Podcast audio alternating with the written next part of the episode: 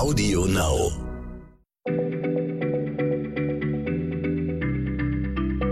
Schneller Schlau, der kurze Wissenspodcast von PM.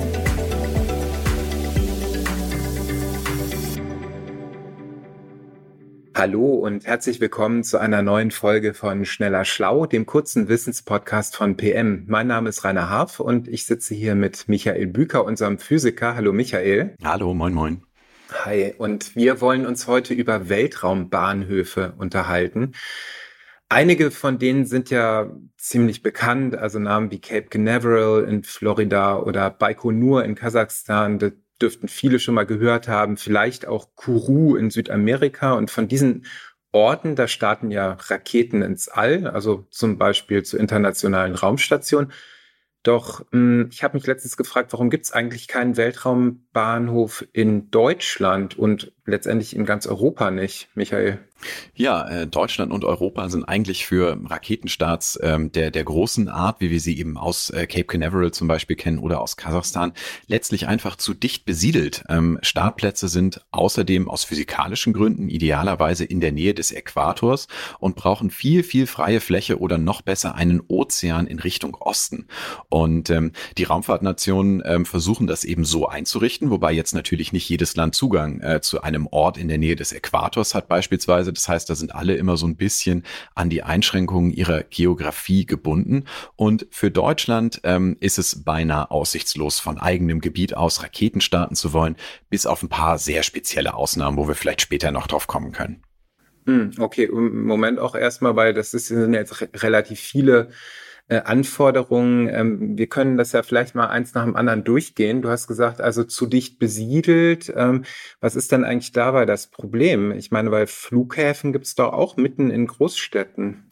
Ja, das stimmt. Ähm, bei Flugzeugen ist es allerdings so, dass man das ganz gut im Griff hat, dass die, ähm, also salopp gesagt, überhaupt mal am Stück bleiben. Äh, wohingegen bei großen Raketen, die ähm, eine Fracht hochbringen sollen, die die Erde umkreist, ist es in aller Regel so, dass die aus mehreren Stufen besteht. Und ähm, eine Stufe wenn sie ausgebrannt ist, das heißt, wenn der Treibstoff, äh, wenn der Treibstoff erschöpft ist, einer Raketenstufe, dann wird sie abgeworfen. Die wird nicht weiter mit hoch mit ins All genommen, sondern um das Gewicht für den weiteren Aufstieg dann zu minimieren, wird eine Raketenstufe mitsamt der Triebwerke abgeworfen und fällt wieder runter zur Erde. Und äh, das darf natürlich nicht über besiedeltem Gebiet passieren, ähm, dass solche Raketenstufen dann runterfallen. Ähm, Insbesondere auch, weil Treibstoffreste ähm, giftig sein können, je nachdem, welcher Treibstoff da zum Einsatz kommt. Und nicht zuletzt, wenn Menschen mit der Rakete transportiert werden, möchte man ähm, in Flugrichtung vom äh, Startplatz aus gesehen, also meistens nach Osten, auch die Möglichkeit haben, die Crew dort gut zu retten. Da bietet sich dann zum Beispiel wie in Kasachstan eine freie Steppe an, bei der man hervorragend mit Helikoptern zu einer Landestelle gelangen kann oder ein Ozean, ähm, wo eine Kapsel dann vergleichsweise sanft landen kann und mit Schiffen zugänglich notwendig ist, um die Crew rauszuholen, falls sie ihren Flug schon kurz nach dem Start abbrechen muss. Hm, okay, verständlich alles. Ähm, das heißt also Großstädte oder ich sage mal das dicht besiedelte Europa fallen da ja eigentlich weitgehend aus. Und ähm, du hast aber auch gesagt, man bräuchte bestenfalls Äquatornähe und ähm, ein freies Feld in Richtung Osten. Warum ist das der Fall? Ja, genau. Also da gibt es zum einen einen äh, etwas kleineren Effekt, den man nutzen möchte, um ein bisschen Treibstoff zu sparen, tatsächlich ein bisschen Energie zu sparen, wenn man ins All startet. Denn die Drehrichtung der Erde ist so, dass wenn ich in Richtung Osten abfliege, dann kann ich ein bisschen von der Drehung der Erde schon mitnehmen. Die Erdoberfläche dreht sich ja auch selbst im All. Wenn ich von außen auf die Erde schaue, dann sehe ich, dass sie sich dreht. Und wenn ich tatsächlich am Äquator nach Osten starte, dann habe ich ein kleines bisschen von der Bewegung der Erde schon mitgenommen. Da kriegt meine Rakete dann also kostenlos sozusagen einen gewissen Kick. Ähm, da, demgegenüber, wenn ich nach Westen starten würde, müsste ich gegen die Drehung der Erde erstmal ankämpfen, wenn ich sie dann im All umkreisen will. Ähm, ein wichtigerer Effekt ist aber, dass wenn ich einen Satelliten in eine sogenannte geostationäre Umlaufbahn bringen will, also eine, bei der ein Satellit immer über einer bestimmten Stelle äh, der Erdoberfläche feststeht, wie zum Beispiel ein Fernsehsatellit, auf den ich meine äh, Satellitenschüssel am Haus richten kann. Ähm, die Satellitenschüssel muss ich ja nur einmal ausrichten und muss sie hinterher nicht mehr bewegen. Das hat eben damit zu tun, dass dieser Satellit am Himmel feststeht und ähm, für uns auf der Erde seine Position am Himmel nicht mehr ändert.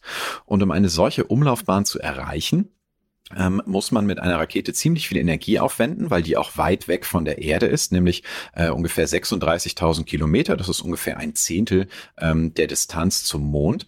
Und da ist es besonders günstig, am Äquator zu starten, weil man seine Umlaufbahn dann, um genau über den Äquator zu kommen, am wenigsten anpassen muss. Wenn ich von weiter Norden, wie zum Beispiel aus Europa starten würde, müsste ich erstmal viel Treibstoff aufwenden, um überhaupt über den Äquator zu kommen und dann auch noch weit von der Erde weg. Deswegen ist es für kommerzielle Satelliten Staatsstars, die eben solche geostationären Umlaufbahnen ansteuern, besonders günstig in der Nähe des Äquators zu sein. Und wenn man sich diese ganzen Kriterien jetzt mal anschaut, wie das denn dann zusammenpasst und wie die Länder das machen, dann sieht man zum Beispiel, dass Cape Canaveral in Florida mit das südlichste ist, ähm, was zur Hauptlandmasse der USA gehört und im Osten den Atlantik hat. Ähm, Kourou in Französisch-Guyana liegt ebenfalls am Atlantik, der sich dann nach Osten erstreckt und ähm, in Japan gibt es zum Beispiel das Tanegashima Space Center, das nach Osten den Pazifik hat. Und in Kasachstan hat eben der traditionelle sowjetische Weltraumbahnhof Baikonur die Steppe nach Osten und freies Feld, wobei Russland in den vergangenen Jahrzehnten einen eigenen neuen Weltraumbahnhof ganz im Osten Russlands aufbaut, der Vostochny heißt. Und all diese haben eben gemeint, dass nach Osten freies Feld ist, wo man dann beispielsweise eine Crew retten könnte oder die Raketenteile schadlos runterfallen können. Die eine bemerkenswerte Ausnahme ist der chinesische Weltraumbahnhof Jiaocheng. Ähm, da kommt es tatsächlich häufiger vor, dass Weltraumschrott, auch Weltraumschrott mit giftigem Treibstoff auf Dörfer hinunterfällt. Da gibt es nach den Starts großer Raketen regelmäßig Handybilder von Anwohnerinnen und Anwohnern, die zeigen, dieses Triebwerk ist hier mitten in unser Dorf gefallen. Ähm, da sind die Prioritäten Prioritäten der chinesischen Raumfahrt andere. Ähm, da wird es nicht so wichtig bewertet, dass man die Umwelt sozusagen frei hält oder zumindest mal ähm, Leute vor den herunterfallenden Raketenteilen bewahrt. Okay, ähm, wundert mich leider nicht. Aber ähm, mal ab, abgesehen davon, wenn man jetzt diese Startplätze anschaut, äh, sind die im Prinzip alle ebenbürtig oder haben manche von denen sozusagen aufgrund ihrer Geografie die Nase vorn? Tatsächlich ist von den genannten Startplätzen, von den Prominenten sozusagen der großen Weltraumnationen, die mit ihren eigenen Raketen unterwegs sind, ähm, derjenige in Französisch-Guyana ideal geeignet, weil er besonders nah am Äquator ist. Und das hat auch dazu geführt, dass die europäische, vor allem französische Firma Ariane Space, die also ähm, Raketenstarts mit den europäischen Ariane-Raketen verkauft, beispielsweise an die Betreiber von Fernsehsatelliten oder andere Kommunikationsdienstanbieter, dass das ein ganz großes Geschäftsfeld ist und dass dieser Start Startplatz in Französisch-Guyana ähm, hervorragend dafür geeignet ist. Hat natürlich auch einen kleinen kolonialen Aspekt, denn dass Frankreich überhaupt ähm, einen Teil von Südamerika in der Nähe des Äquators als äh, sein eigenes Staatsgebiet ansieht, das ist natürlich eine, eine Konsequenz daraus, dass Frankreich ähm, in vergangenen Jahrhunderten dort Kolonien hatte. Und ähm, mich erinnert das auch immer so ein bisschen daran, dass beispielsweise auch bei den Tests von Atomwaffen die äh, von Großbritannien beispielsweise in Australien durchgeführt wurden oder von Frankreich in Algerien durchgeführt wurden. Ähm, da haben die europäischen Nationen eben immer schon die Tendenz gehabt, die ja die unangenehmen, die die schmutzigen, die gefährlichen Dinge einfach äh, weit ab ihres Kernlandes durchzuführen. Und aus dieser Tradition heraus eben dieser physikalisch jedenfalls hervorragend geeignete Startplatz ähm, für europäische Raketen und europäische Unternehmen in Französisch-Guyana.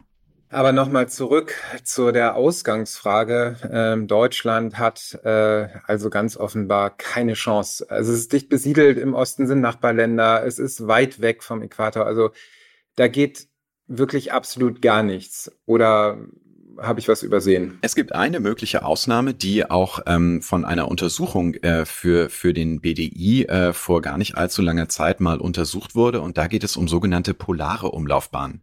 Polare Umlaufbahnen sind solche, bei denen äh, ein, ein Satellit oder ein Raumschiff nicht um den Äquator, also sozusagen ähm, seitlich um die Erde kreist, sondern von oben nach unten und tatsächlich über die Pole getragen wird.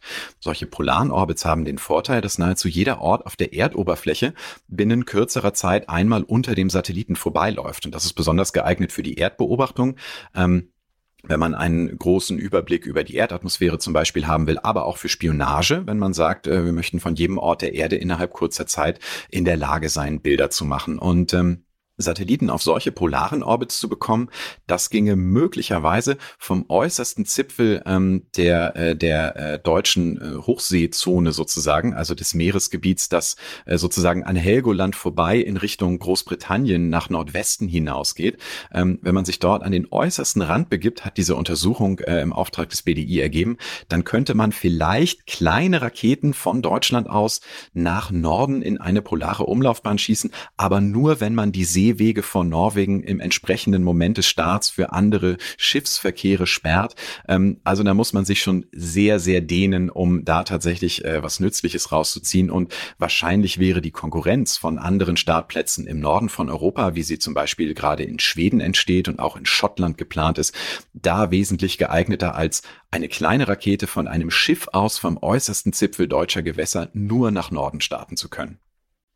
Okay, okay, das macht Sinn. Ähm, also es, es ist sehr, sehr unwahrscheinlich und wir werden dann wahrscheinlich ähm, in Zukunft auch weiterhin ins Ausland schauen müssen, wenn Raketen gen Weltraum starten.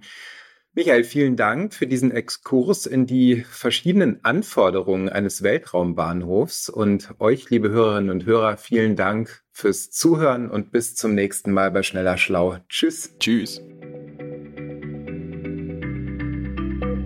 Schneller Schlau, der kurze Wissenspodcast von PM.